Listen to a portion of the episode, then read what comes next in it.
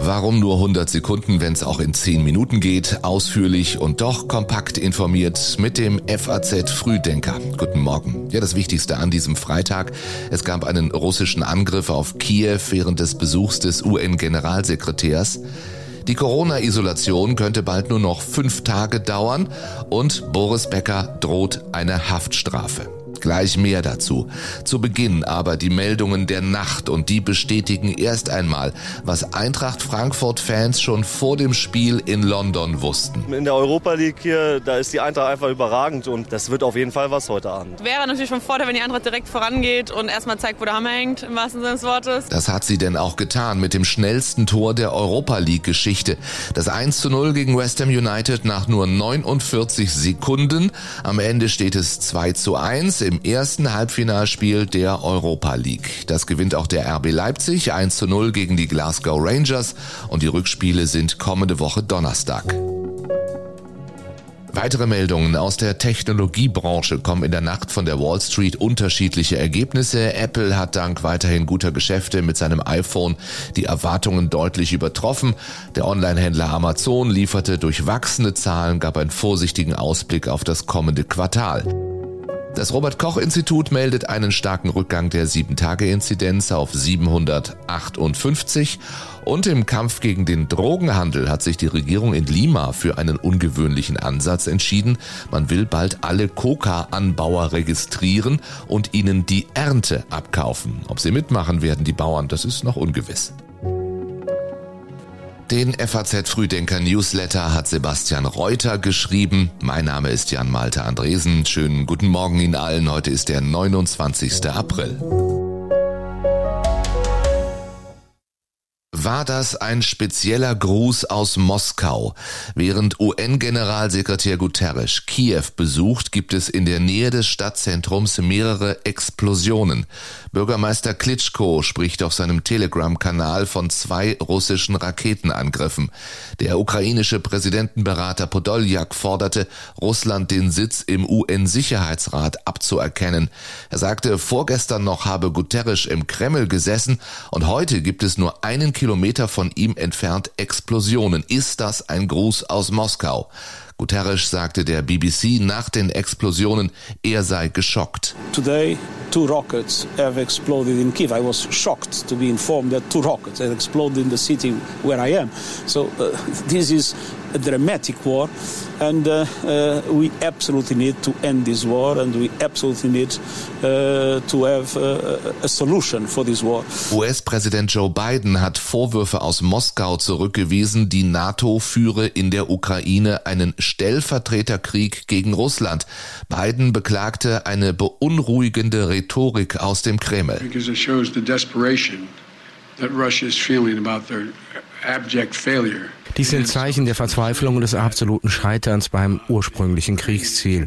Anstatt zu sagen, dass die Ukrainer mit Hilfe militärischer Kapazitäten die russische Aggression zurückschlagen können, verbreitet Russland die Propaganda, dass die USA und die gesamte NATO russische Truppen und Panzer zerstören. Es ist erstens ein Zeichen ihres Scheiterns und zweitens sollte niemand leere Drohungen über den Einsatz von nuklearen Waffen ausstoßen.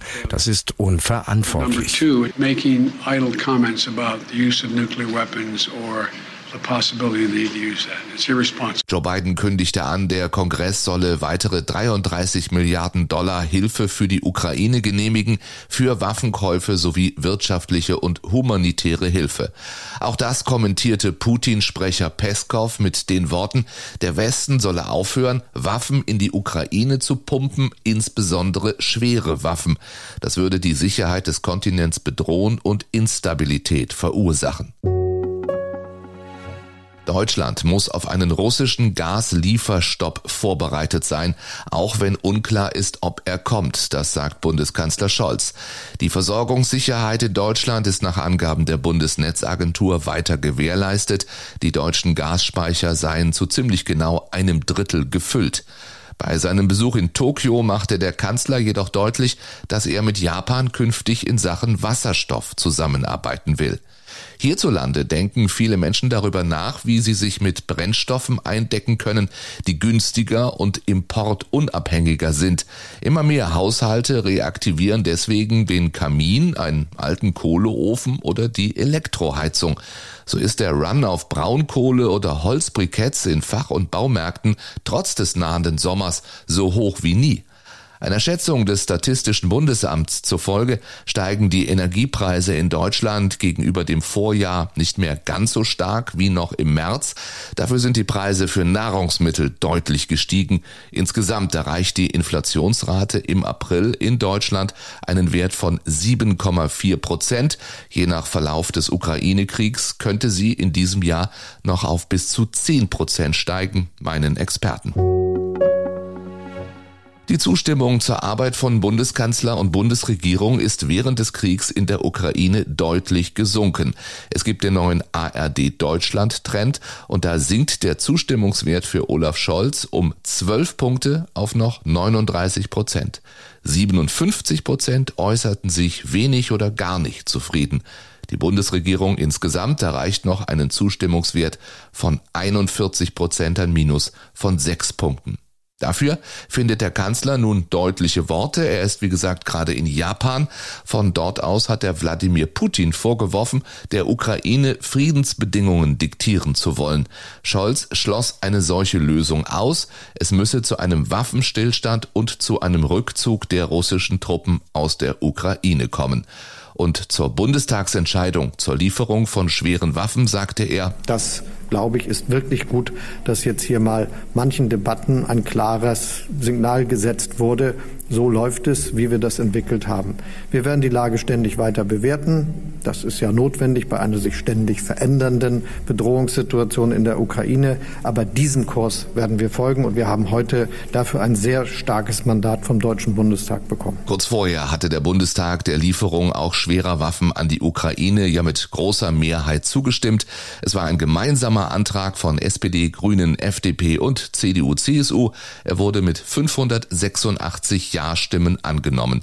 In der Debatte warf Unionsfraktionschef Friedrich Merz dem Bundeskanzler allerdings Zaudern und Ängstlichkeit vor. Der Bundeskanzler hat über Wochen die Diskussion über die Frage, ob der Ukraine denn nun Waffen geliefert werden sollten oder nicht, hingehalten, offen gelassen ausweichend beantwortet. Der SPD-Vorsitzende Lars Klingbeil sagte, Merz gehe es nur um parteitaktische Profilierung. Die vorgeschriebene Isolation für Corona-Infizierte soll auf fünf Tage verkürzt werden. Schon Anfang kommender Woche soll es eine Empfehlung von Robert Koch Institut und Gesundheitsministerium dafür geben. Allerdings sind einige Bundesländer dabei schon mal vorgeprescht. In Baden-Württemberg soll ab kommender Woche nicht nur die fünf Tage Isolation gelten, sondern auch ein abschließendes Freitesten für die meisten Menschen entfallen, sofern sie zwei Tage keine Symptome mehr hatten. Ausnahmen gibt es für Personal in Kliniken oder Pflegeheimen. In Bayern gilt eine solche Regelung seit Mitte April bereits und auch Rheinland-Pfalz und Thüringen hatten angekündigt, diesen Weg zu gehen. Seit Tagen hängt eine gefährliche Hitzeglocke über weiten Teilen Pakistans und Indiens. Es wurden Temperaturen von deutlich über 40 Grad verbreitet gemessen. Bis Sonntag erwarten die Meteorologen sogar bis zu 50 Grad. Das gibt es in der Region normalerweise erst im Juni oder Juli. Forschern zufolge ist die derzeitige Wetterlage womöglich erst der Anfang einer beispiellosen Heißzeit in Südasien. Mehr lesen Sie im Kipppunkt, das ist der FAZ Klimablog und den Link finden Sie in den Show Notes muss Boris Becker ins Gefängnis. In einem Insolvenzverfahren hatte er Teile seines Vermögens bewusst nicht vollständig angegeben.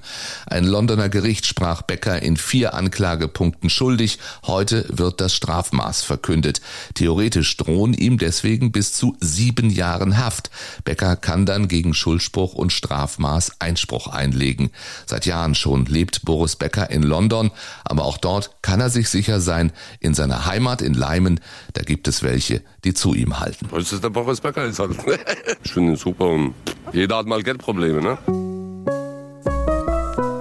Das war der Freitag hier im FAZ Frühdenker. Sie haben hoffentlich ein bisschen Zeit am Wochenende, vielleicht auch für diese Artikel auf faz.net. In der Politik, warum Boris Johnson die Kommunalwahlen fürchten muss. Das Feuilleton erklärt, woher die Brutalität russischer Soldaten kommt. In der Wirtschaft die verlogene Debatte um russisches Gas und die Finanzen erklären, wie Sparer die Inflation schlagen. Kommen Sie bitte gut jetzt ins Wochenende und auch in den Mai hinein. Am Montag sind wir wieder da mit dem FAZ Frühdenker, wie immer morgens pünktlich um sechs. Schönes Wochenende.